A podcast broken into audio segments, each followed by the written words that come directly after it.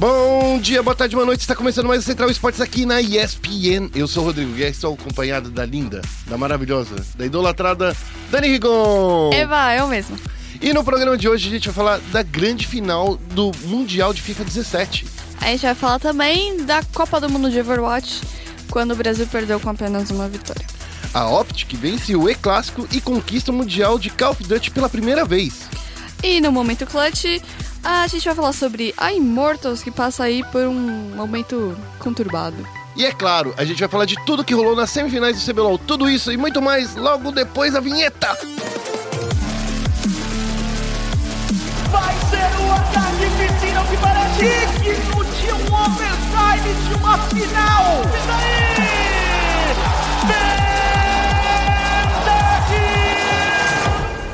Começando com um giro de notícias. Olha, Dani, nesse final de semana rolou a final do Mundial do FIFA 17 e a gente já sabe, já sabe quem é o campeão. É um gorila. É um- mas não é um macaco, não é É. um símio. É um gorila British. É o gorila inglês, que é o jogador aí. É o chama- Spencer é, Ealing. Ealing. Que- que- como fala esse nome? Ealing. Ealing. Deve ser Ealing. é. Ealing. Que é E-A-L-I-N-G. É, e ele ganhou aí a final contra o alemão Kai Detto Wolling. Cai dentro. Cai dentro. e, tipo, não teve brasileiro. Não teve brasileiro, porque a gente já falou na semana passada. A gente chegou a falar Não, acho passada. que a gente não chegou a falar, não, Ah, porque é. não foi durante a semana que, que rolou Ah, a- é as, as partidas. Mas o, o Brasil caiu. Acho que o Rafifa, O Rafifa e o caiu. Zezinho caíram na fase de grupos e o Lucas Happy, Happy. é, caiu nas quartas de final. É, aconteceu essa tristeza. A gente também não teve a participação do Wendel Lira porque ele foi pro shopping, Ele foi pro shopping. que, que era, que era a ideia dele, que ele precisava ir pro shopping, precisava comprar uma roupinha nova lá, lá no Rio Grande do Sul, né? No Bourbon do Rio Grande do Sul ou de Curitiba? acho que era Porto Alegre. É, acho que era. Do Porto Alegre, né? É, não sei. Enfim. É. Rolou uma, uma, uma treta alguns tempos atrás, a gente até falou aqui no É. podcast do- Da agenda, né? da agenda do, do Do que ele não conseguiu chegar na, nessa grande. Não conseguiu se classificar pra nenhuma final porque ele tava no shopping. É, Ou às vezes as pessoas vão pra Disney. Ele foi pro ele shopping. foi pro shopping. E aí, eh, se eu não me engano, eu sou mei- meio ruim, né? De, De futebol, de, não- de futebol, tanto em campo quanto no campo virtual. E Mas eu sei que tem um campeão de PlayStation 4 e um campeão de Xbox One e eles se enfrentam na final em ambos os consoles. Tipo, uma partida em cada, alguma coisa assim. Daí a- o grande campeão, né, o- do torneio levou 200 mil dólares, que foi o Gorila, né? Gorila ganhou. É, tão pouquinho de dinheiro, né? Tão pouquinho. Então, as as pessoas falam que não vale É. nada, futebol virtual não vale nada. Olha aí, ó, tá valendo mais do que o meu salário aqui. na Nossa, SPM. acho que de todo mundo junto. É.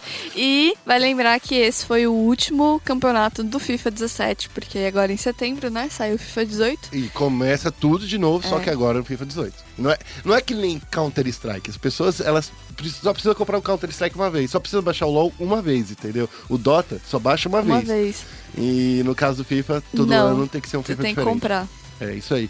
Mas enfim, no total foram 32 é, participantes do campeonato. A gente teve, além é, desses três brasileiros, a gente teve também um pessoal do, da América do Sul, que foram muito bem, muito bem mal, na verdade, que eles nem chegaram também nas semifinais. E ficou na mão dos europeus.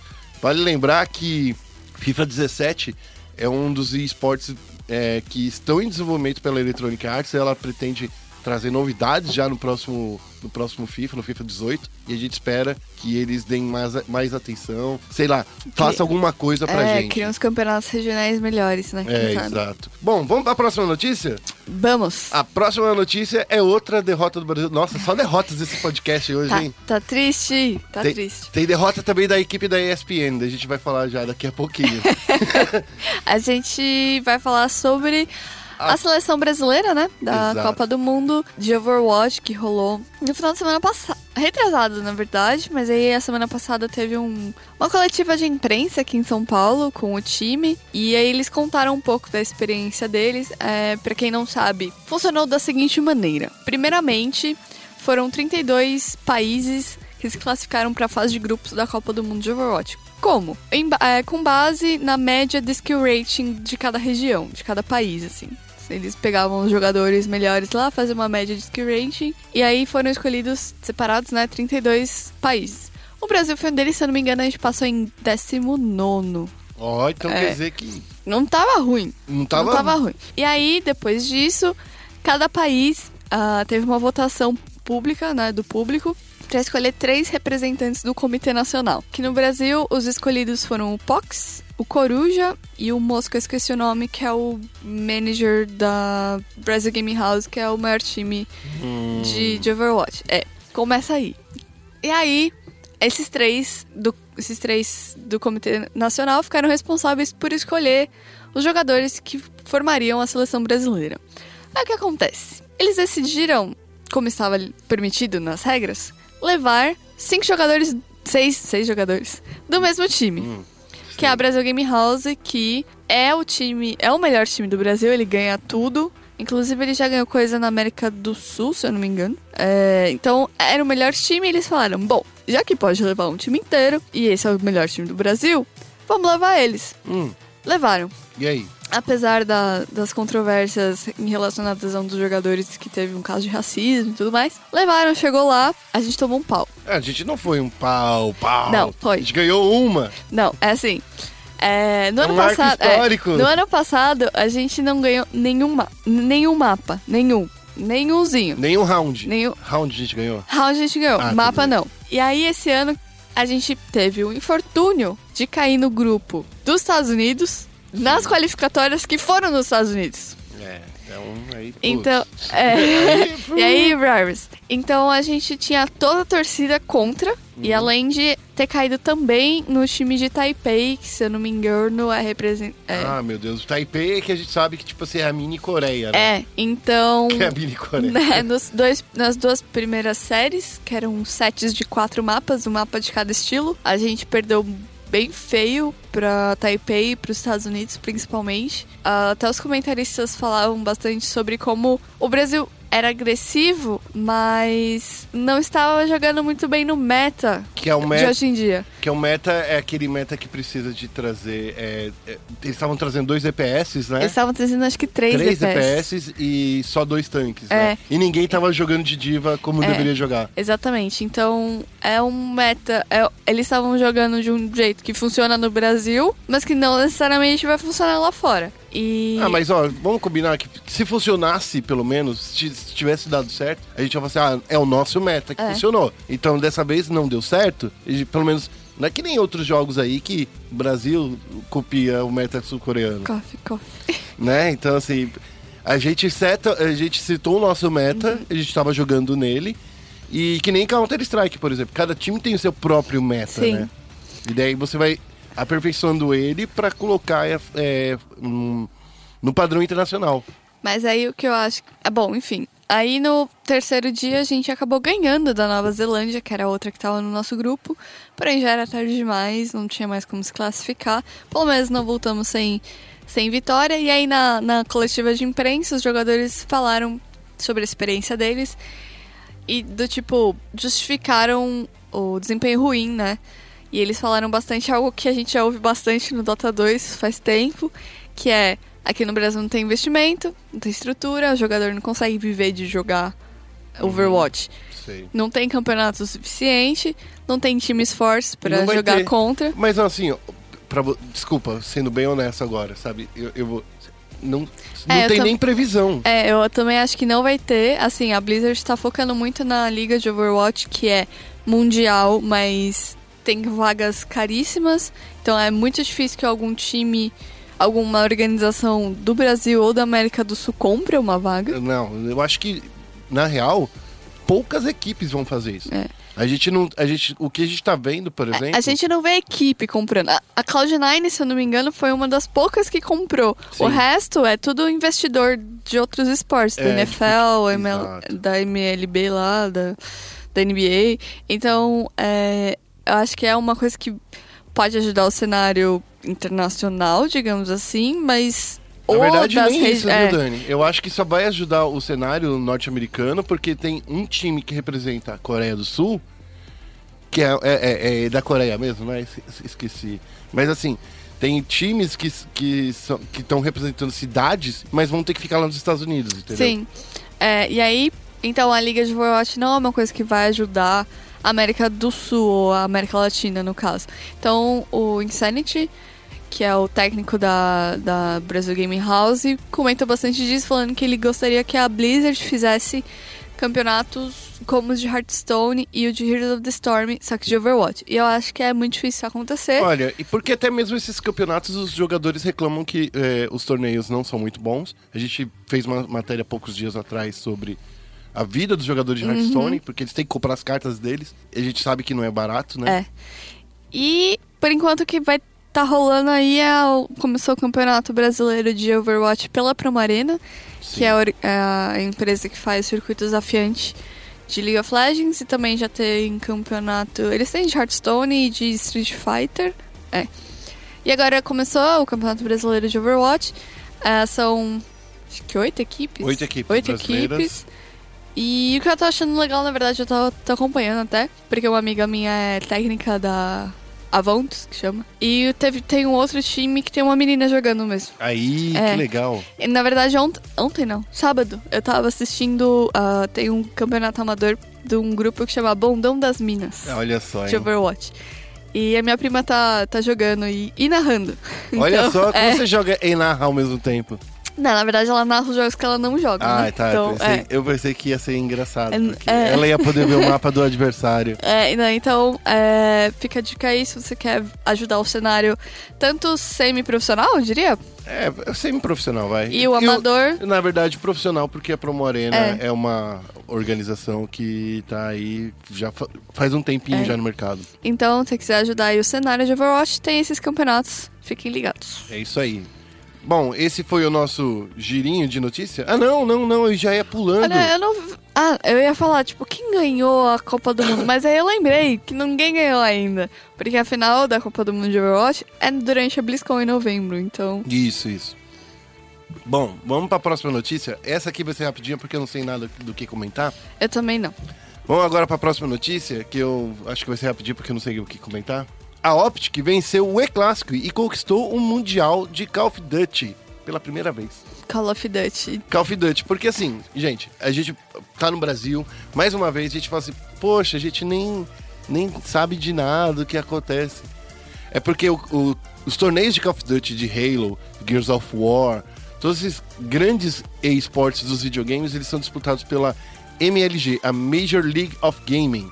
É um torneio como se fosse a ESL, só que menor, só que maior, porque tem mais gente participando. É, mas eu é não me menor porque não tem a, A, a mesma... Blizzard comprou a MLG, não comprou? Sim, É. comprou. É. menor porque não tem, não tem as premiações expressivas, porque não tem esses torneios presenciais fora dos Estados Unidos. Então, assim, ela é, e é maior por causa do número de pessoas que disputam os campeonatos, entendeu? Então, é, é meio. Como posso dizer? É grande e pequeno ao mesmo tempo. É, lá, aqui não é nada grande, mas lá nos Estados Unidos, Call of Duty É, é enorme. enorme, enorme. É enorme. E tanto que, na verdade, essa premiação foi bem expressiva. Foi 1,5 milhão, sendo 600 mil para a campeã e 200 mil para a segunda colocada. É uma graninha, É. imagina. Vale a pena. Será que vale a pena você fazer o classificatória brasileira? Que tem as classificatórias regionais, né? É, mas eu não, eu não sei como é que funciona aqui no Brasil, Mas é tudo, é tudo online. Os torneios É. são todos online. E daí dá ruim no ping, que é o que a galera sempre reclama. Mas como é peer-to-peer também, não sei como é que vai ser. Bom, vamos ver. E daí a Optic ganhou aí, de, de- né, deixa eu ver, a equipe venceu contra a rival e antiga detentora do título, a Envy Us. A Envious, que também a gente sa- sabe, tanto a Optic quanto a própria Envious, são equipes que estão no Counter-Strike. Sim, A Optic, ela, ela também tá no, no LoL, eu, se- eu sempre esqueço. a Optic não. É na- mas ela já esteve. Acho que ela já esteve, mas acho que hoje em dia ela não tá, não. Eu tô perdido. Eu acho que eles não, não tem Não mais sei. equipe de LoL, né? Ou Talvez É. seja isso. Bom, a gente fica aí pensando, do 600k é muita grana, não é? Uhum. 200 mil pro segundo colocado também é muita grana. Gente, vamos tentar aí ganhar um dinheirinho aí, ó. Call of Duty, tô ligado que tem um monte de, de, de pessoas que Ah, No Brasil, jogam. apesar de não ter competitivo, tem muita gente que joga. Então, muita gente. Vamos investir aí, galera. É só é, campeonato online, junta você e seu clã aí, ó. Então vai dar, vai dar uma, uma grana boa. E agora, a gente vai passando desse giro de notícias a gente vai para um momento clutch. Vamos falar um pouquinho do que aconteceu nessa dança das cadeiras que ainda tá rolando. Okay, team, follow my command. E no momento clutch, a gente vai falar desse, desse momento tumultuado que tá vivendo a Immortals, né? Começando com a, um anúncio do Harvey para ser um sub deles, que foi uma, um movimento que ninguém esperava, né, Dani? Ninguém esperava. Eu, eu não, pra ser sincera, eu não faço ideia. Eu sei que é, o Har não, não é novidade no sentido de que o Harvey já estava sendo cotado para substituir o FNX. Mas se eu não me engano, teve algum problema com o visto dele, né? Exato. É, há três meses a gente veio, a gente veio aqui no, no Central Sports falou um pouquinho sobre essa possível ida do, do Harvey para Immortals. E aconteceu que ele não conseguiu assinar o contrato porque ainda não tinha o, o, o visto, ele já tinha sido sondado pela equipe e acabou que não rolou. Quem foi para Immortals foi o KNG, KNG que tá lá, agora lá, a gente já vai falar desse assunto daqui a pouquinho. E aí ficava, ficava naquela coisa: é o KNG que vai, é o Harvey que não vai. Agora foi decidido, o Harvey conseguiu assinar com, com a Immortals, já tá tirando o visto para ir para os Estados Unidos e fica lá um tempinho jogando. E por causa dessa contratação, rolou uma treta que a gente É. nem sabia ainda, né? Então, aparentemente aí rolou um descontentamento dos, dos gêmeos e do KNG. E aí, se eu não me engano, talvez eles estivessem sendo cotados. Eles estavam. É, é, Não, a Optic estava cotando outros jogadores. É, Era a- o FNX e o IEL. é, a, a Optic, tá, na verdade, eles poderiam se juntar com o FNX, É. né? Eles estavam pensando, ah, vamos, vamos sair todo mundo junto? Vamos, não sei o que. ah, ah, ah. Aconteceu o seguinte, rolou um ciúminho, pelo que eu entendi. Falando bem, bem de boa. Parece que rolou um ciúminho, porque o KNG e, e os irmãos, os, o Lucas e o Henrique, eles não, parece que eles não gostaram dessa ideia. Pelo, é isso que a gente apurou, ficamos sabendo. E a Optic estava, claro, escolhendo novos jogadores para formar sua equipe. É. E nessa ideia surgiu um boato aí, e a gente falou que eram boatos fortes, eram, era assuntos quentes, que essa equipe poderia ser FNX, KNG, Lucas, Henrique e daí talvez o o IEL. Então, ia ser uma boa equipe, uma terceira equipe brasileira, Quarta. né? Quarta equipe Não, brasileira. pera. Quinta. Não, pera. É, SK Game, Immortals, Luminosity, agora tem o Storm, então seria a quinta. Ah, Seria a quinta equipe brasileira. É mais ou menos, né? Porque se a Immortals desistisse de ter um time brasileiro também? Mas ia ter pelo menos o Steel e o Bolt, sei É, lá. Os, os dois falam muito bem inglês, É. então. Então, assim, olha só a, a treta que ia ser. Mas acabou que tava muito em cima da Pro League, essa briga toda. Hoje, na- no dia de, grava- de gravação desse podcast, o KNG falou que ia ficar na Immortals. Sim, vai ficar. É, tanto os irmãos também vão ficar. Então vai ficar todo mundo. Só rolou esse mal-estar, coisa que acontece, eu acho que todo time, Uhum. né? Eles estavam meio tretados por causa dessa contratação que foi feita sem consultá-los. Eu acho que É, eles se sentem meio que. É, é, eu acho que, é, na verdade, é importante que as organizações conversem com os jogadores. É, então, né? A, a gente viu isso acontecendo, acho, no, no League of Legends com a CNB, sim. que a organização decidiu contratar a comissão técnica aparentemente sem pedir a opinião dos jogadores, sem falar, olha, a gente tá pensando em contratar esse cara aqui, o que, que vocês acham? É, então, e, é, a, a gente até conversou semana passada também com o Peter, né, Uhum. Dani? A gente só não coloca o áudio aqui pra vocês ouvirem um, um trecho. porque tá em inglês, dois porque é enorme. Não, mas a gente poderia escolher um trechinho, mas a gente não coloca porque tá em inglês, então ia ser meio zoado. Mas enfim, a ideia era, ou conversa com seus amigos, conversa com seus, com seus, com seus jogadores, não deixa eles, é, como posso dizer, meio perdidos, né? É, porque pode, por que que o Harvey foi pra lá? Ninguém sabe. né? No Counter Strike a gente não tem essa esse uso de reservas tão, tão bem. É, não. Então, assim, é, no, no caso, é- era pra substituir o KNG? Era pra substituir algum dos irmãos? O Lucas, o Henrique, sei lá, o Boltz, o Steel? Será que alguém tá do dói? Será que alguém tá do dói? Então, assim, conversa com a galera. É, é for- reforçar a comissão técnica, porque eles são vice, é, vice é, campeões do É. Major. Eles, se fosse rolar essa debandada, Eles iam perder, todo mundo ia perder. Então, é, porque o que acontece? Por eles terem sido vice-campeões do Major, eles ganharam. Aliás, a partir do momento que eles chegaram, acho que nas quartas, É, na parte que Eles- eles entraram é. nos playoffs. eles ganharam o status de Legends, que garante aí algumas regalias é, em campeonatos, tipo convites e tudo mais. Só que, se o time perde mais de três jogadores da, da, da escalação que ganhou Legends, ele perde esse status.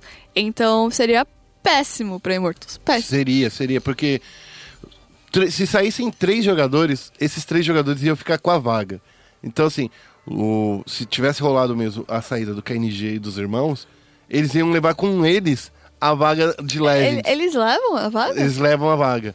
E assim, daí Eu o Steel Bolt. to- achei que todo mundo perdia. Não, não, não. É, é- Acho que todo mundo vai perder, viu? Na Eu real. também acho, mas Tipo, assim. ah, saiu, então azar seu. Saiu, perdeu, perdeu o Playboy, não vai ter, vai ter uma lenda a menos. É. Mas assim, a vaga fica com três membros da equipe. Três ou mais pessoas da equipe estavam lá, saiu, então essas três equipes ficam. Essas três pessoas ficam. Como ficaria o Steel e o, e o, e o Boltz, que também eram responsáveis? E a própria Immortals, né? Acho que isso é um assunto que tem que ser discutido, Uhum. porque não pode ficar na mão eh, dos jogadores, porque as próprias equipes, elas investem muito dinheiro ne- ne- nessa, nessa equipe, né, ne- nessa organização. Eu acho que já tá na hora de passar pra equipe e não só pros jogadores, entendeu? O que você acha, Dani? É, Eu não sei. Você não tem uma opinião formada sobre isso? Não. Tá bom. Eu prefiro não opinar. Tá bom. E você? O que, que você acha? Aí, ah, tem que ficar com, com os jogadores? É, tem que ficar com a equipe? Manda um tweet pra gente. Mande o tweet, pode comentar aqui embaixo no, no próprio podcast, a gente consegue ver quando você coloca lá. Clica lá no comentário do podcast, se você ouve pelo, pelo SoundCloud, dá pra você também colocar comentário no exato minuto. Comenta aí e me fala com a gente. Esse foi o nosso momento clutch, a tretinha que rolou. Agora tá tudo bem, gente, calma. A Immortals vai continuar lenda, tá? E agora a gente vai para o Foco Nexus. Bem-vindo a Summer's Rift. E no Foco Nexus a gente vai falar de tudo que rolou nessa semifinal do CBLOL, que está chegando aí na sua reta final, hein, Dani? Sim. Olha só. É, eu gostaria de já começar falando que eu paguei minha língua, né? Ah, todo mundo pagou. Eu acertei o placar, porém eu errei os times. É, enfim. No sábado rolou PEN contra INTZ. O placar foi de 3x1. Esse a Dani, é, o placar a Dani acertou, só que Acertei. pra equipe errada. Exatamente. O, o outro também acertei, foi 3x2, só Ah, é? que pra equipe errada também. Então, e no domingo foi o encontro da Red Kennedy contra a Team One. E a gente também errou feio, mas o placar a Dani também acertou. É. Vamos começar então com o nosso, a nossa partida de sábado. Vamos discutir aqui. No sábado, esse encontro era uma final antecipada, vamos combinar, né? Era uma Sim, final. Era, era o que eu queria na final. Eram os dois times que eu queria na, na final. Hum. Infelizmente não rolou. A PEN que vinha de um, de um de uma fase regular não tão boa, uma fase regular no qual ela ela Empatou se- muito. Ela empatou muito e ela só se classificou por causa da regra, a grande regra, né, de desempate, que é tempo de partida. E sei lá, eu, toda vez que eu vejo essa regra colocando um time, parece que você não valoriza os outros times que empataram com você em número de pontos também, entendeu? Eu acho que devia rolar pelo menos uma partida de desempate pra rolar um desempate. É, né? Mas enfim, a PEN ganhou essa partida e ganhou muito bem. Ela ganhou da INTZ de uma forma que a gente não viu a PEN jogar. o split inteiro. Eu acho que o ano inteiro, viu, Dani? Eu não vi a PEN jogando É tão verdade, bem, né? nem na- no primeiro split. Eu acho que o que aconteceu agora é que ela tá fluindo agora, o time tá, tá, tá, com- Tá se se comunicando. encaixando. É, levou um ano pra isso acontecer, né? Porque no início do ano. Acho o- que leva tempo mesmo, né? É, não sei. Bom, no início do ano rolou essa coisa do, do Tai ir pra jungle, do Matsukaze chegar na equipe, de. Não de chegar na equipe. Ele meio que assumir de verdade esse lance de ser um atirador da, da equipe. E nesse final de semana a gente viu muita coisa acontecendo.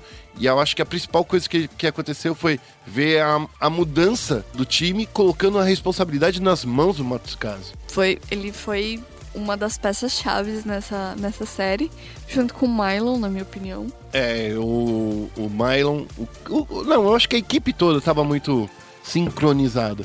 Principalmente, por exemplo, na quarta partida, o Lupe ele jogou demais. Jogou. Jogou demais. Também deixaram ele com o Hakan e Zaya, né? Era, não, Era Hakan a Zaya. Hakan e Zaya. Como você deixa uma, uma dupla dessa tão forte? A dupla que a própria INTZ jogou.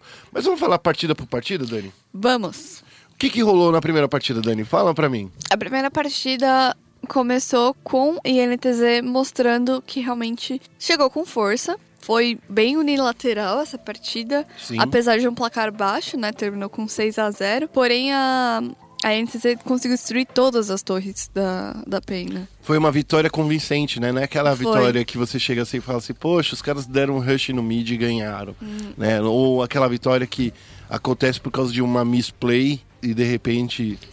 Não, foi, um- foi uma boa. Foi, eles conseguiram. Eles ficaram com, to- com os três dra- dragões, fizeram duas vezes o barão, fizeram o arauto. O Micão e o Shine foram bem destaque, assim. É, o Shine tava de Jarvan. Ele começou muito bem na jungle. É, o Tai, pra vocês terem noção, o Tai acabou 0-0-0. Então, tipo. Ele não estava na partida. É, eu detesto basicamente. quando eu vejo um placar desse do que o cara não fez nada. Ele, não- ele nem morreu. Né? É, Tipo, então. ele nem, nem morreu, ele morreu. É exatamente isso que eu falo. Assim, o cara foi tão. Ah, bom, deixa quieto. É, é que eu acho que é um preconceito que eu te- tenho que tirar da minha, da minha mente, assim. Porque quando o cara sai com 000, eu acho que ele nem tava junto com o time nas lutas, né? É. Mas, na verdade, tá, ele tava. E simplesmente ajudou a equipe não morrer também, tantas vezes. Sim, a composição da INTZ foi muito interessante, principalmente por causa do Tarek do Jockster, acredito, porque ele deixava todo mundo protegido lá com a ult. Uhum, E a, a, a Zaya tinha duas vezes, né? Que ela, uhum. ela escapa com a própria ult. E o Envy no mid com o Galho, que ele consegue chegar no topo e no bot só com a ult dele, já pra dar aquela ajuda. Então, ele, ele não terminou com abates, mas Ele terminou com cinco assistências, ele né? terminou com cinco assistências. Mas olha só, Ou seja, ele estava nas. é, ele estava em quase todos os, os, os abates da NTZ, porque o placar Sim. foi seis. sim. É que, como ele tava jogando de galho, galho não dá dano, né? Tanto dano assim pra matar. Ele mantém o seu time vivo. Uhum. E foi isso que aconteceu. Mas eu queria que você desse uma olhada nos itens do, do Lupe. O Lupe não comprou um item de suporte super importante, que é a Pedra da Visão. Que a Nossa, pe- é verdade. Ele não amigo. comprou a Pedra da Visão, então assim, o time, a, a, a PEN, ela perdeu aqui porque ela não tinha informação de mapa. Então esse foi, é um erro básico, eles, quis, eles queriam ruxar o turíbulo, o turíbulo ardente, porque é um item que tá roubado, que ele, qualquer personagem que cura, E, e que, dá escudo, que dá né? escudo, que...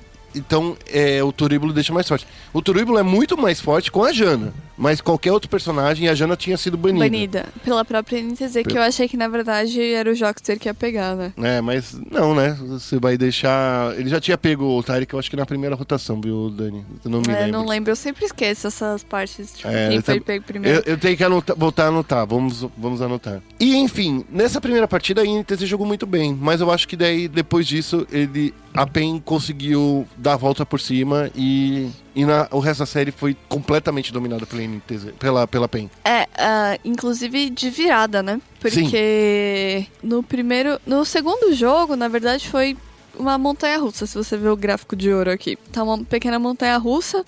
É, lembrando que a NTZ voltou a jogar do lado azul, segundo o mapa dela do lado azul, e a PEN continuou do, do lado é, vermelho. Dessa vez, o Shine pegou o Caim, se eu não me engano foi a estreia dele né, no CBLOL. Conversei com o Turtle depois do, da partida e ele falou que era uma estratégia que tinha dado muito certo no treino. Ah, não é que deu super errado no jogo, mas eu acho que o impacto dele não foi tão forte. Sim, É, concordo. e eu acho que não foi páreo pro ah, jogar do Mylon, que ficou enorme. Ele ficou maior que a base. É, eu acho que o, o Mylon ele terminou a partida com sete abates, né? Uhum. E oito assistências. Então é que não dá pra ver aqui quantos stacks ele tinha, mas. Ah, é, não dá pra ver, né? É, Sério. que se desse pra ver quantos stacks ele tinha, mas dá pra perceber o quê? Que a, a PEN ficou na frente do jogo a, a maior parte do tempo, né? Mas aí rolou, rolaram algumas lutas, principalmente na luta pelo Barão, que o Shine ficou com, com o Barão, e aí a, a conseguiu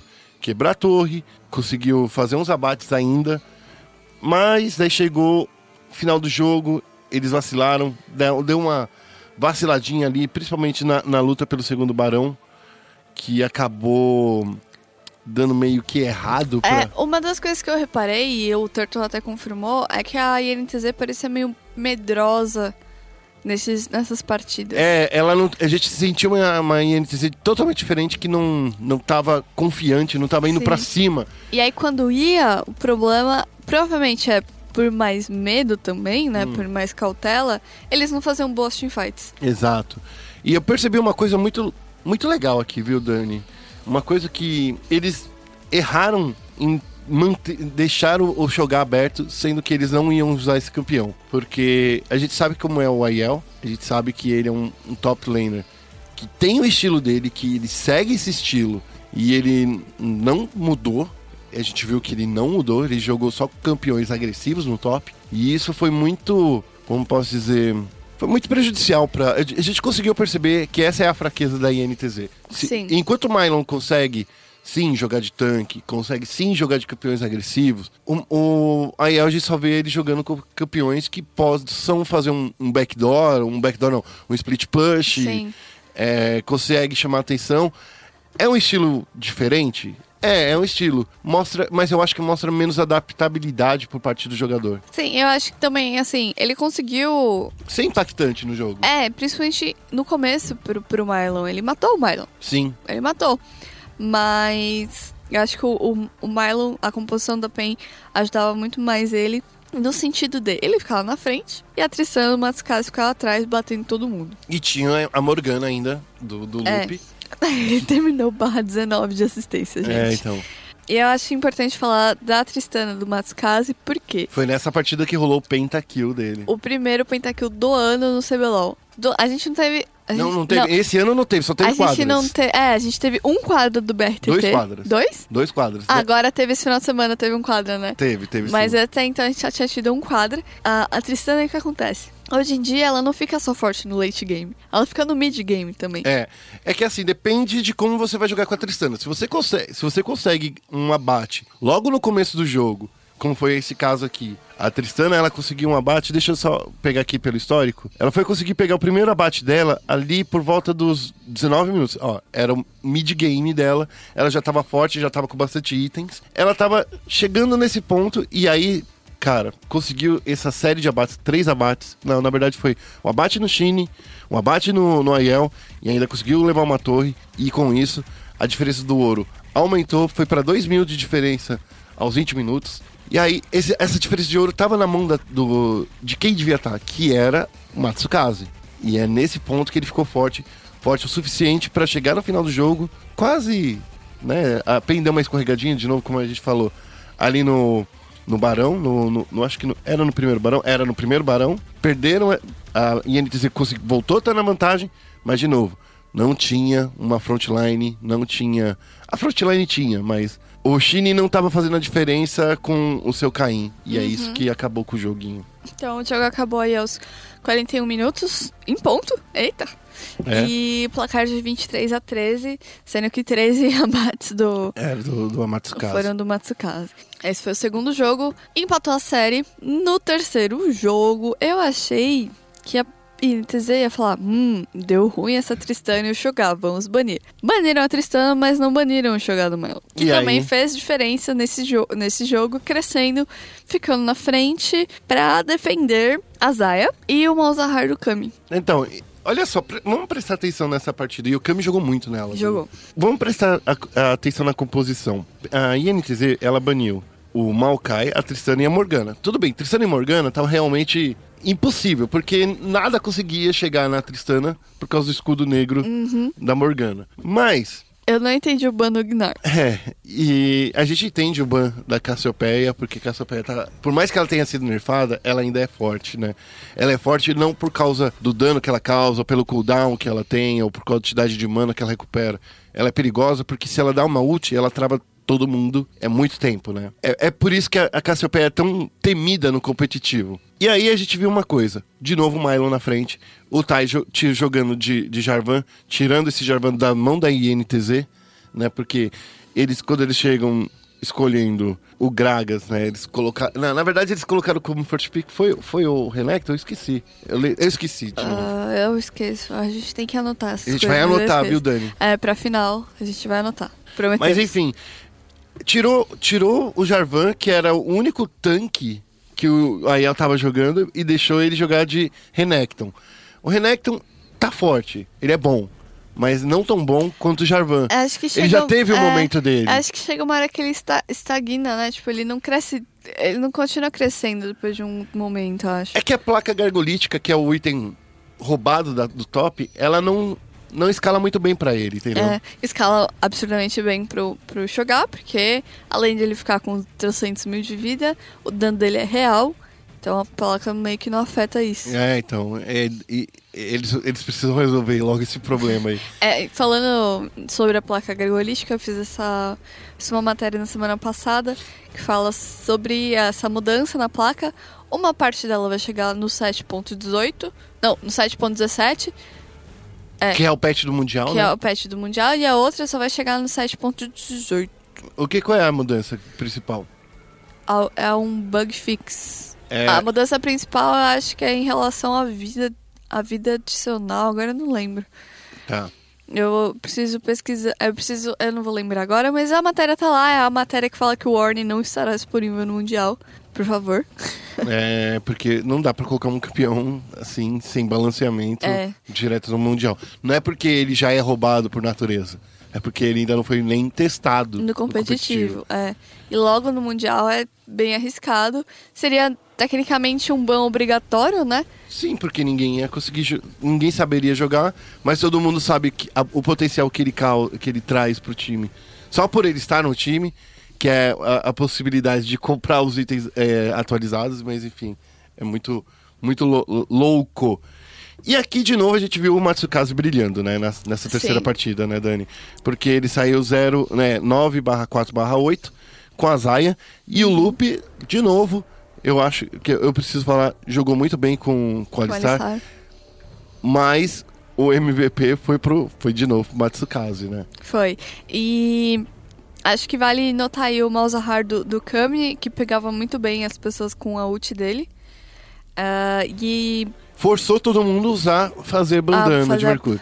como diz o, como disse o Tichinha, é, fez os jogadores virarem um Naruto. É, então, é, É, essas então. piadas. É. Mas assim, a bandana é, é um item é, é- ter o Ma- Malzahar no time adversário é tão ruim porque você perde um slot de item, né? Sim.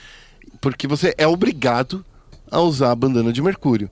E a bandana de Mercúrio, ela só serve pra The Carry e talvez pro top. É no- nesse caso, pro Aiel serviria. E no caso, quem não comprou foi o Micão. Exato, mas ele não precisava, né?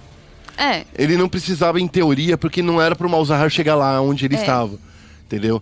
E outra coisa, ele poderia sair na Ultimate só de ver. Opa, o, o Kami tá dois passos de mim, ele vai dar um flash e vai me ultar. Então, assim, é- ele já poderia se safar com a Ultimate. é. Mas, enfim, esse foi um jogo que teve uma virada. Se não me engano, foi esse que teve a, a briga que eu tava falando perto da, da T2 Sim, do, do meio, da PEN, que foi uma teamfight muito estranha e deu muito ruim pra NTZ, porque todo mundo ficou naquele matinho ali perto da T2 do lado esquerdo.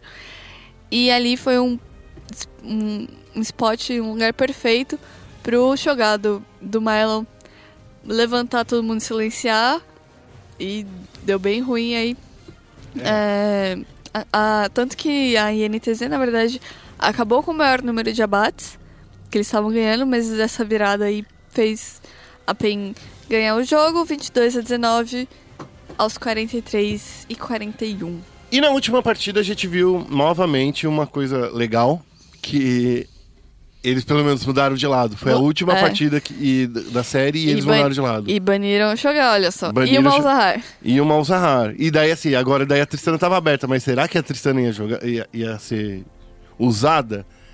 Não, daí o, o próprio Matsukaze trouxe a, a Zaya de novo e o Rakan, coisa que era a Uhum. Você- própria INTZ usava muito, não, é? Sim. não, é não que pode você deixar. busca evitar até, né? É. Porque é um protect muito bom pra, pra Zaya. E o Kami veio de Syndra também. Então, assim, esse foi um ti- uma, uma partida onde o Kami, eu acho que conseguiu um grande destaque, mas nada vai tirar esse destaque do, do, do Lupe, porque ele protegeu muito bem o time dele. Ele conseguiu o First Blood de uma maneira incrível, que foi protegendo o Matsukaze duas vezes pra não deixar ele morrer. E foi o Micão. esse, foi Mi- esse que ele teve um sidestep errado e que o Micão morreu deu um- pela torre? Exato. O Micão deu, deu um sidestep, ele deu um passinho a mais, acertou o Matsukaze, levou um hit da torre, e daí o, o, o Lupe O só deu um flash é. e auto-ataque. Mas enfim, tadinho. Com isso, Eu senti a frustração do Micão nesse momento. e no topo, o, o Aiel conseguiu solar o Mylon duas vezes. Sim. Foi uma coisa assim, de novo, ele tava jogando com o campeão agressivo. Tudo bem que ele- o, o Mylon também tava jogando com o campeão agressivo, tava jogando de Jarvan.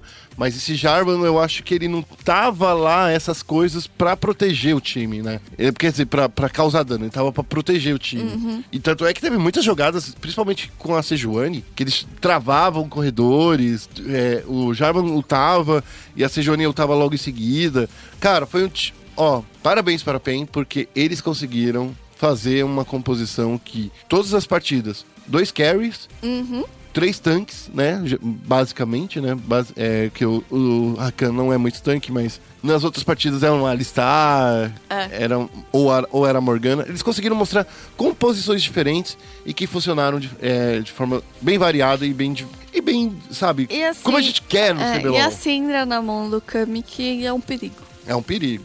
Vamos falar então. Eu queria que você é, pensar numa coisa, que vocês pensassem em casa uma coisa. A gente apostou na, na INTZ, a gente apostou porque a gente sabe do potencial do time, porque a gente já viu o time jogando de diversas vezes, de diversas formas, e pelo desempenho que ele vinha é, trazendo no, no Brasil. Esse desempenho da, da PEN é um desempenho, eu acho que inédito. Eles não jogaram assim Surpreendente. não jogaram assim o o split inteiro. Eu acho que no ano eles não jogaram assim. E por isso que ninguém acreditava neles. Eu acho que foi um, um momento bom pra, pra, pra PEN. Ah, e a gente. Não é que a gente acha que os jogadores da PEN jogam mal.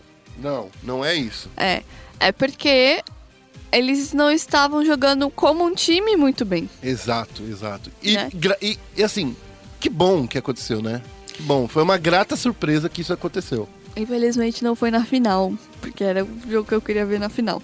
É. Mas, é, depois do jogo, eu estava lá no sábado, eu conversei com o Pada, que é o técnico da PEN agora, também o dono da, da PEN. É. Ah, porque foi algo polêmico na, no- na época, no início do split, que anunciaram essa comissão com a saída do Mitch, eles não chamaram outro técnico, eles botaram o Pada, o Pada pegou a responsabilidade pra ele e falou, agora a gente vai fazer alguma coisa, trouxe o Juki, que era o ex-reserva do topo, como analista, e aí muita gente duvidou disso, por quê? Porque o Pada não é conhecido por ser técnico e jogar of Legends, ele veio do Dota.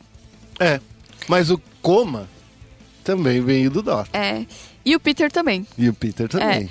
Ah, mas, e aí, tipo, não é fácil você se adaptar de um jogo pro outro. Apesar das semelhanças de um e outro, é um MOBA, você destrói a base do inimigo, né? Tipo. Bate nos, mi- É, nos Minions. ba- é. Tem uma entrevista com ele, não tem, Dani? Exatamente. Então eu queria trazer essa entrevista, por quê? Porque ele fala não só sobre a posição dele como técnico e como ele tá aprendendo ainda, ele até falou, ah, eu tô jogando e tal, mas tem alguns campeões que eu não, não sei nem o que, que fazem. Eu te entendo, tem alguns campeões que eu também nunca tive interesse, desculpa aí. Ele fala também sobre o treino da, da PEN, de como eles treinavam, treinavam muito, se esforçavam, enquanto outros times só relaxavam e iam McDonald's. pro McDonald's comemorar que tinham ganhado algum treino. E ele também fala sobre bootcamp, que ele falou que bate na tecla de que bootcamp não é a solução. Vamos ouvir então. Dani Rigon, da SPN Sports aqui com Pada. Depois da vitória da PEN, a gente vai falar que é um pouco sinceridade. Muita gente não acreditava que a PEN ia conseguir ganhar. No começo do split, muita gente reclamou que a PEN não estava investindo tanto numa comissão técnica com a saída do Meet. O que você tem para falar disso agora que vocês ganharam? A gente transformou todas as críticas e questionamentos em motivação e treino. E eu acho que isso foi o segredo. É, eu não julgo, vamos dizer assim, o público leigo por nos julgar talvez de forma equivocada. É, há muita influência de casters e também eles não têm informação suficiente. Infelizmente disseram que a gente estava mal porque a gente não tinha resultados bons de treino, mas enquanto os times iam com, é, comemorar no McDonald's quando ganhavam treino da gente, a gente estava focando em ter treinos produtivos, treinos eficientes e aprendizado. Eu acho que isso foi muito bom, confiança dos jogadores, muito trabalho, muita dedicação. A gente já tinha, eu já carregava uma bagagem de, do Dota 2, o Juque também confiou muito, o Juque também foi muito dedicado. Eu acho que a gente foi capaz de provar aqui o valor do nosso trabalho. É, eu, isso era uma coisa que eu ia perguntar no final, mas já falando sobre o Dota 2, como foi pra você aprender, entre aspas, né, o League of Legends, e se você trouxe alguma coisa do Dota 2 pra cá? Eu trouxe bastante coisa. É, o jogo é diferente. Eu acho que o, Do, o desculpa, o LoL, ele ele é um jogo que não não permite tantos erros. É, alguns aspectos de jogo, como buyback e outras coisas que o Dota tem, permitem que você erre mais. Então o LoL chega a ser um jogo muito, mais detalhista. Ah, quando eu jogava Dota, eu jogava em servidor europeu, muito campeonato. Então eu jogava com 300, 400 de ping. E para ter o resultado bom, para ganhar os melhores times do mundo, para competir, era preciso entender, fazer a leitura do meta, sem realmente jogar, sem realmente pôr em prática. Então, por isso que eu bato na tecla que bootcamp não é relevante, pois eu já fiz muito bootcamp, eu já fiz muito estudo e eu sei que no final do dia é questão de ter um grupo unido, um grupo disposto a aprender, disposto a testar e que confie na comissão técnica. E isso foi tudo consequência, o resultado foi consequência de tudo isso. Em relação ao Dota, agora com essas mudanças da Valve, que vai ter os campeonatos Majors e Minors com as qualificatórias da América do Sul, o objetivo é fazer as regiões crescerem, que é uma coisa que é um pouco difícil no, no League of Legends, porque a Riot meio que faz todos os eventos e a gente não tem muitas chances de é, jogar internacionalmente. Você acha que isso vai ser bastante importante para o Dota e é uma coisa que o LoL deveria ter mais, por exemplo? Acho que o que a Riot faz pelo LoL é muito importante. Acho que provavelmente o jogo não seria tão relevante hoje se a Riot realmente não, não investisse, não desse atenção. Então é um pouco injusto uh, criticarmos o sistema da Riot. Eu acho que ela foi muito importante para o crescimento do LoL. Eu acho que ela é muito importante para o crescimento do LoL. Mas são, são filosofias diferentes de ambas as empresas. Eu acho que o Dota é um jogo que eu gosto muito, que eu espero que dê certo. Eu tenho muitos amigos que jogam hoje competitivamente, estão inclusive indo muito bem internacionalmente, torço muito por eles, acompanho. Mas espero muito que dê certo no Brasil. É, ainda temos, vamos dizer assim, muito menos público do que o LoL, mas acredito que esportes tem espaço para todos os jogos. E eu torço para que isso aconteça. E agora, próximo passo é a grande final. Mas, enquanto isso, vocês, vocês poderiam já preparar, devem estar preparando a PEN para uma, umas partidas internacionais. Você acha que a PEN, no momento, está pronta para o Mundial, para a fase de entrada? Ó, tem muito espaço para melhorar ainda. Eu estou jogando LoL há três meses, então o que eu estudei ainda com certeza dá para ser aperfeiçoado.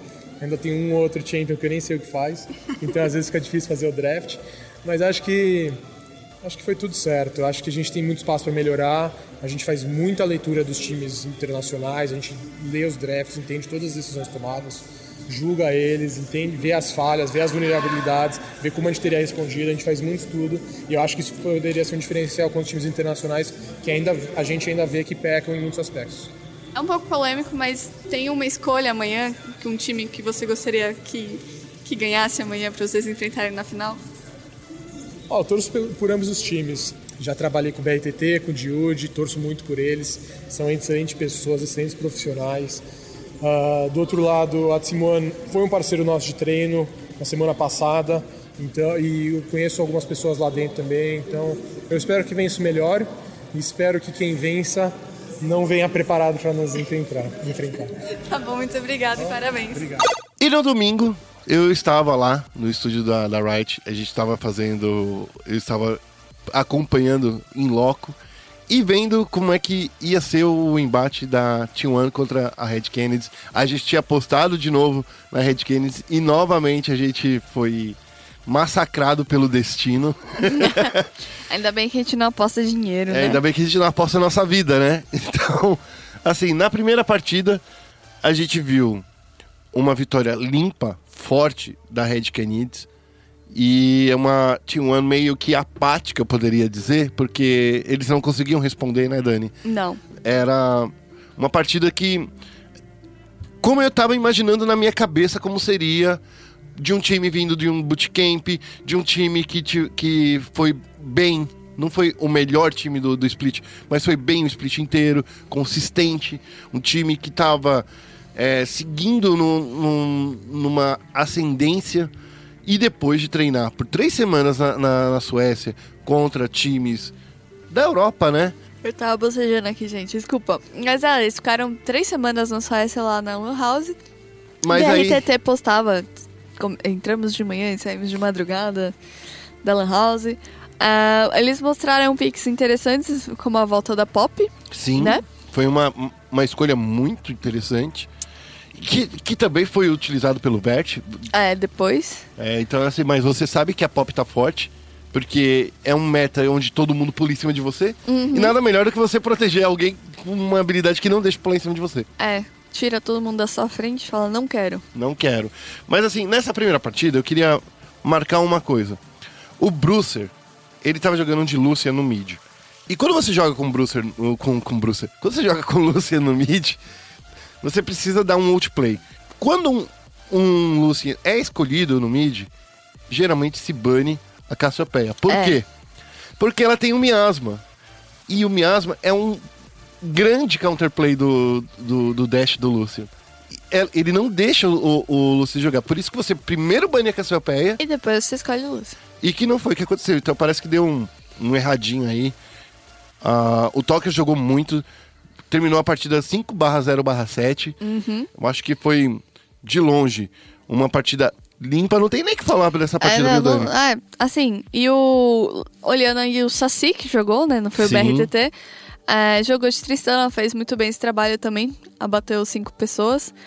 Isso porque nem chegou direito no mid-game, né? Chegou Não no mid-game, mas tipo... Não, 22, 25, 26 minutos acabou a É. partida, né? Certinho, cravadinho. Então, assim.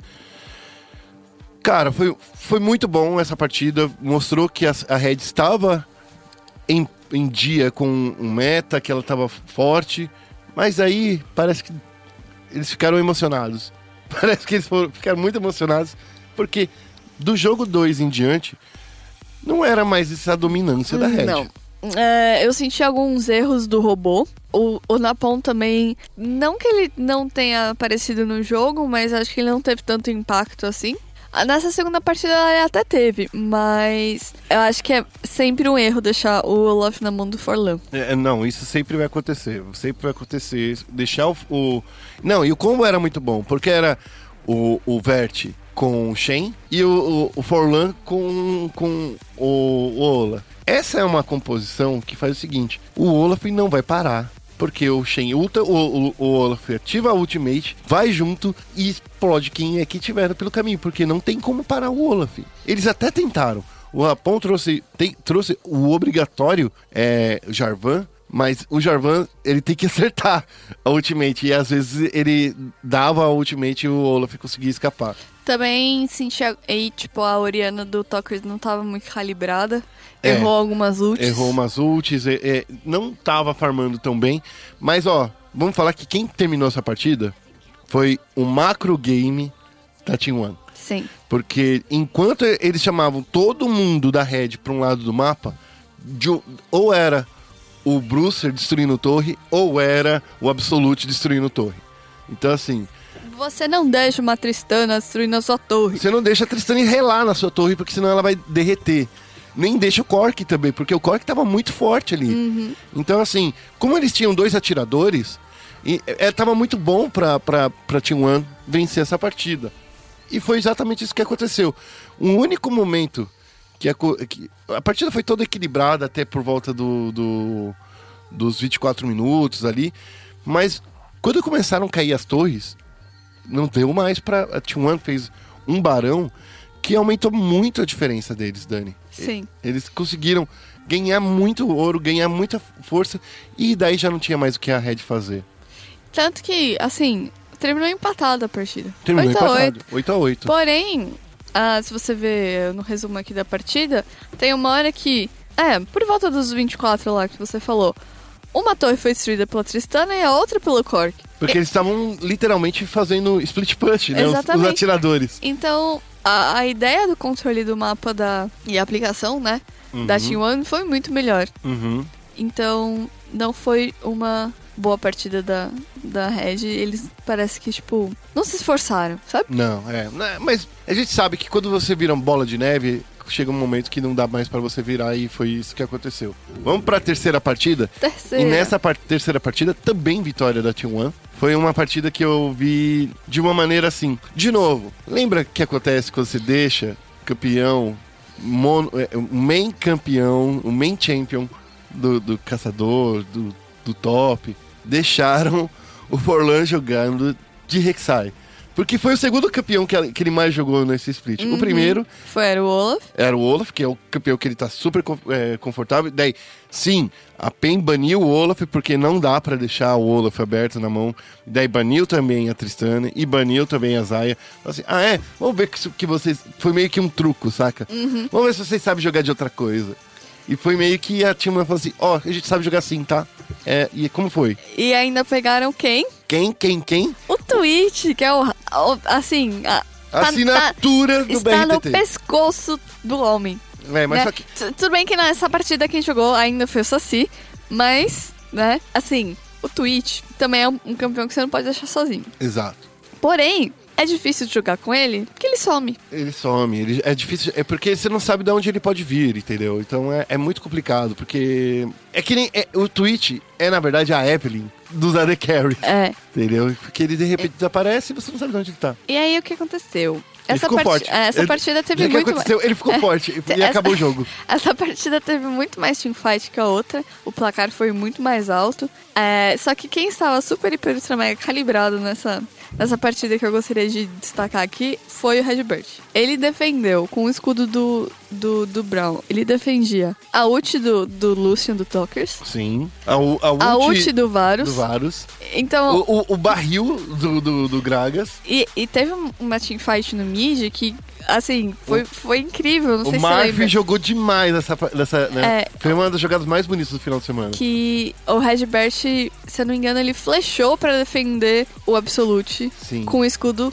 É, diminuiu, ele impediu o dano total da, da ult do Varus. E aí o Marf fechou a, jana- fechou a porta com a ult da. É, assim, o, o Varus conseguiu a, a- a prender o Twitch. Na POM, ele jogou a ultimate e o Marf, no mesmo momento, travou a parede para não deixar o Twitch passar. Então, foi muito bonito, foi uma sequência. Vocês precisam ver. A gente vai fazer essa semana um- um as melhores jogadas dessa semifinal, então dá uma olhada lá, que vai, vai ficar muito legal de você entender como foi essa jogada de tão bonita, acontecer tanta coisa ao mesmo tempo e tanta te- tantas pessoas protegendo a equipe. Sim, eu senti que o robô apareceu muito mais nessa partida com o Shogar. Apesar dele não ter crescido tanto e tão rápido quanto o Mylon.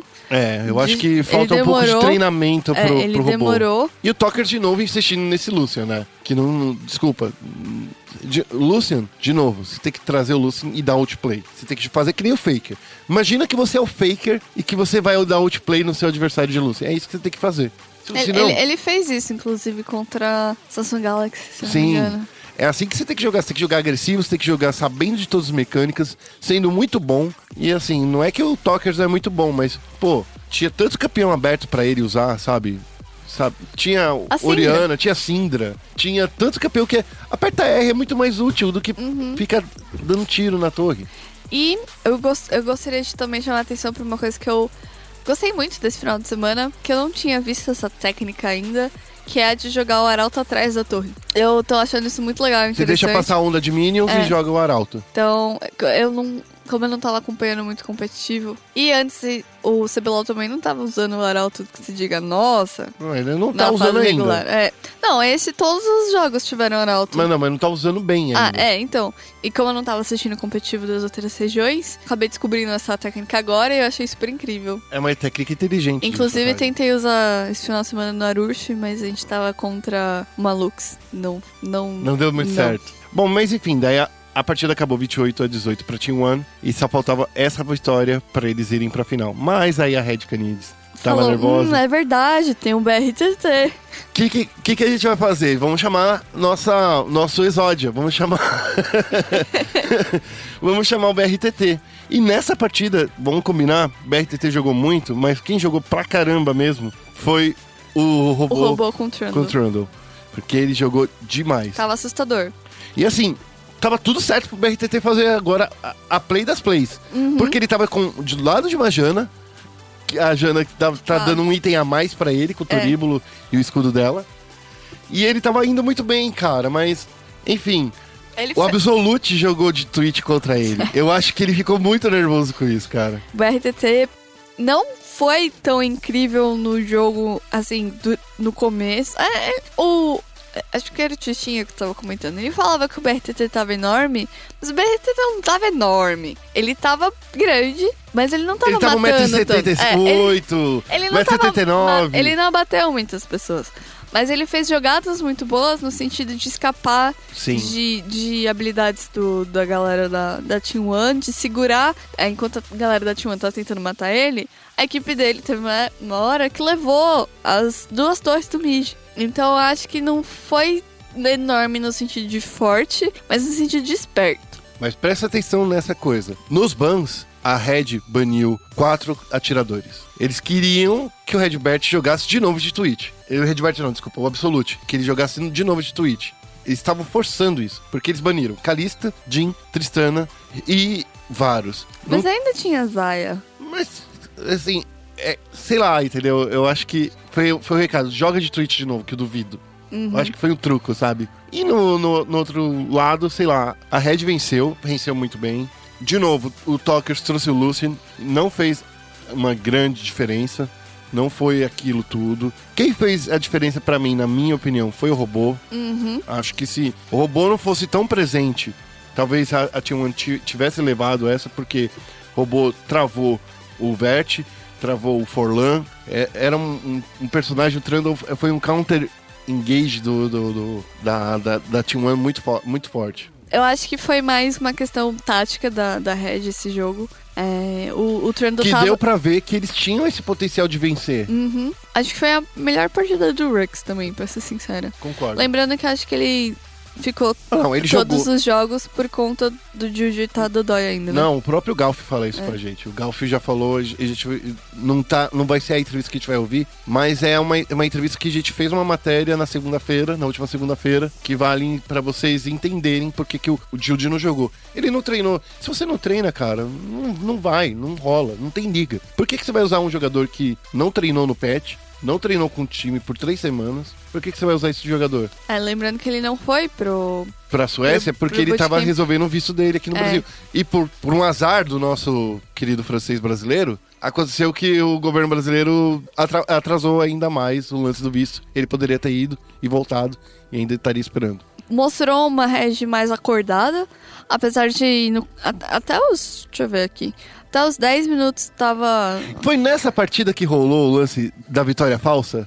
Não, foi na. Foi na terceira partida? Foi na segunda. Não, é, foi, Foi na, na terceira- segunda ou terceira. Foi na terceira, porque do... É. na segunda não foi.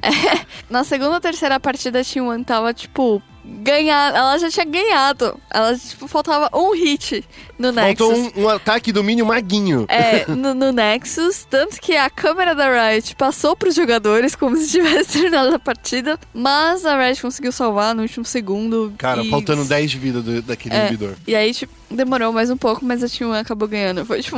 Cara, é- essa é- pode não ser uma jogada bonita, mas eu acho que é uma das jogadas do final de semana. É, foi tipo, o quê? É, foi, foi, foi demais. Cara, isso daí virou trend topic lá no, no, no, no trend topic não. O vídeo dessa, dessa parte foi muito comentado no Reddit ontem à noite. Foi demais, cara. E aí chegamos na última partida, que também terminou empatada. Exato. É, é, olha só, eu acho que, de verdade, tanto a Team One quanto a Red, eles jogaram. Não importa quem fosse pra essa final. Eles jogaram muito parelhos, jogaram muito bem. Não teve uma, uma, uma equipe que se sobressaiu a outra. Diferente da primeira, da primeira semifinal, a PEN se sobressaiu sobre a NTZ. A PEN jogou melhor do que a NTZ. A PEN foi muito A PEN superior. mostrou vontade de jogar. É. A NTZ tava tipo, hum, pezinho atrás. Nessa partida aqui, a gente viu que as equipes estavam equiparadas, in- inclusive. Algumas com meta estranha, que nem foi o caso do Lucian. Tudo bem, as, as partidas que a Red ganhou foram com o Lucian na mão do Talkers. Ou não? Não, não, não foi não. Eh, Teve uma partida que a, a do quarto jogo foi com o Talkers. Foi. E o primeiro jogo foi com. Foi com. a- É, foi. foi com a Cassiopeia. Então, assim, Não é que o Talkers não tava jogando, ele não tava fazendo outplay, ele não tava carregando.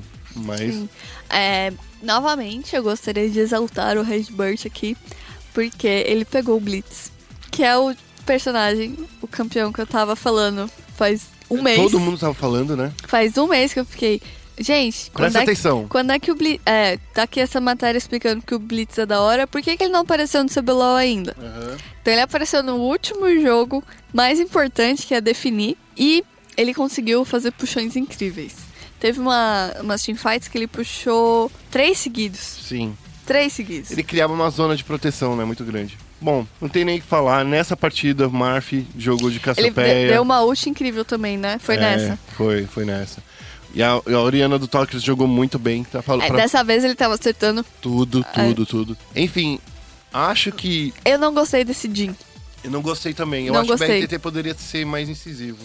Olha, a Zaya tava aberta, mas a Zaya tava aberta. Eu acho que ela teria sido mais eficaz. Eu concordo. Do eu não sei, talvez não é o campeão do BRTT. É, Entendeu? Mas ele já, ele já jogou já. É, mas não é o Mas campeão. assim, a Caitlyn também tava aberta. Eu não entendo porque que nessa composição eu- eu gostaria muito da Ashe, nessa composição, sabe? Pra Mas faz um tempo que ela não aparece, né? É, então, eu, não, eu entendo que ela não tá no melhor momento dela, mas eu acho que nessa composição eu usaria ela. Que tem a mesma ideia, sabe? De usar o Jin O que, pra. tava, que que tava aberto? O Twitch. Tava o Twitch, mas.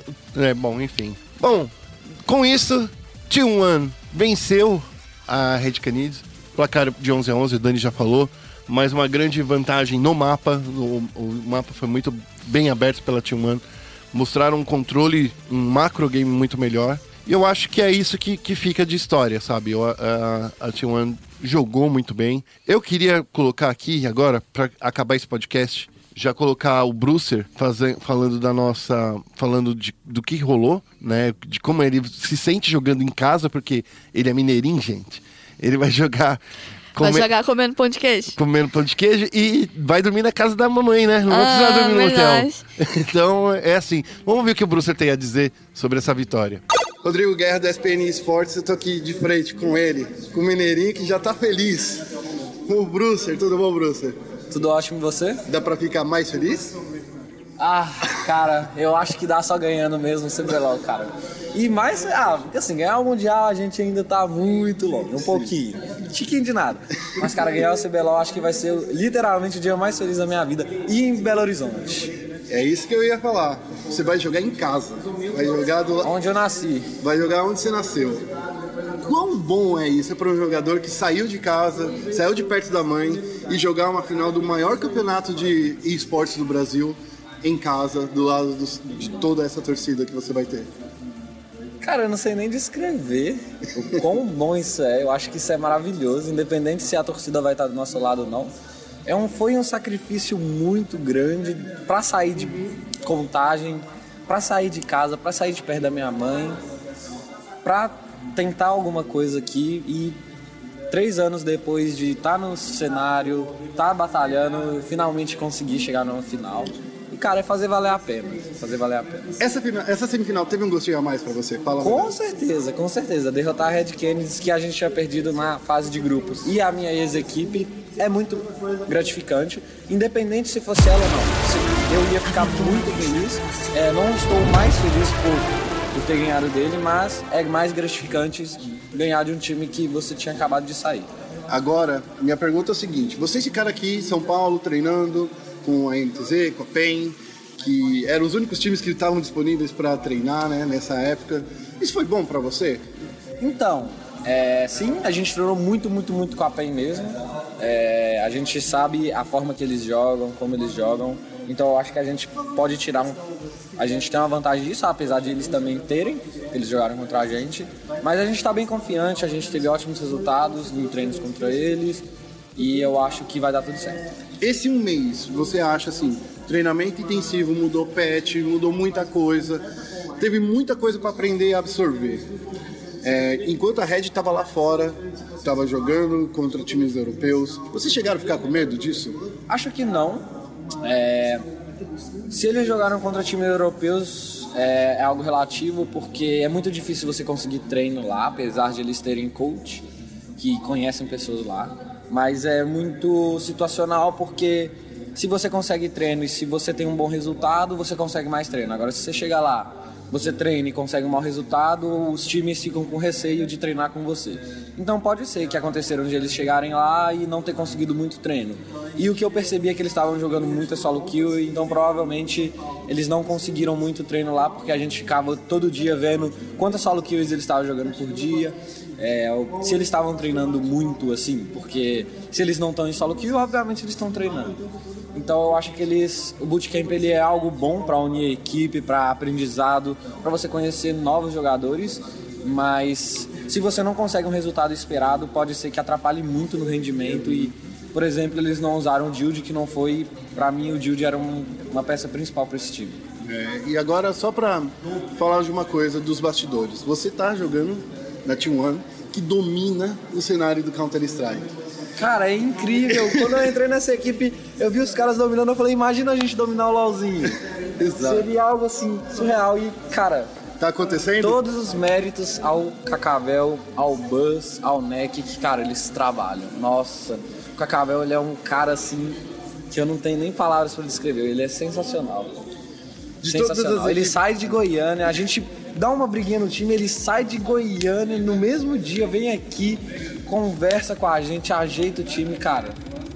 Indescritível. Ele é incrível. Hoje em dia, você se vê em outra equipe? Não, não. Assim, se uma equipe europeia, uma equipe NA, aí a gente, se quiser pagar minha multa também, aí beleza. Mas, cara, não sai daqui. É, o Team One, o Cacabel é sensacional. Beleza, Brucer, muito obrigado. Cara, Eu que agradeço, meu lindo. boa sorte nessa final. Vocês vão estar jogando em casa. Vai comer a comida da mamãe. Tá com saudade? Comida mineira é a melhor culinária do Brasil, cara. Do Brasil. Eu boto a mão no fogo, é a melhor do Brasil. Beleza, então, valeu. E com isso a gente vai chegando no final do programa. Não vamos ter um, Um um rematch, rematch, porque ainda falta um tempão. Falta duas semanas. A gente precisa estudar um pouco mais, porque a gente errou tudo na nossa previsão. então a gente vai estudar, a gente Mas promete, eu- vai estudar só- mais. É, eu- mas eu só quero dizer que, na minha opinião, nenhuma das duas equipes está preparada para fazer a entrada do Mundial. Eu também, eu também acho que não. Eu acho que. A gente vai conversar melhor sobre isso semana que vem. Mas assim, a gente vai fala- fazer um podcast. A gente vai. Eu vou tentar trazer algumas coisas diferentes pra semana que vem, já que não vai estar rolando o CBLOL. A gente pode ver as finais das outras É, a gente- regiões, né? A gente vai falar das, das finais das outras regiões, mas eu queria trazer uma coisa diferente para falar sobre CBLOL. Mas enquanto isso, enquanto você aguarda a gente na no próximo programa, Daniela, fala aí pra gente como as pessoas nos encontram. Fui pega surpresa, gente. Vamos ver se eu sei, hein? É. Então, no Facebook, nós somos o SPN Esports BR. É o facebook.com.br ESPN Esports BR. No Twitter também, arroba ESPN Esports BR. E no site espn.com.br barra esports. É isso aí. A Dani, você já sabe, é arroba Danichan no Twitter. Com X e o underline no final, porque eu perdi o nick original. Triste. Mas e eu eu- sou é. o arroba guerra. E ah, você... é, Eu não sei mais o que eu ia falar, na você verdade. ia falar que você ia ver fotos de gatinho. É, você vai ver as fotos da minha gatinha lá. Tá bom. A gente vai ficando por aqui. Eu queria lembrar a todo mundo que e-esporte é esporte. E se é esporte, tá na ESPN. Até semana que vem.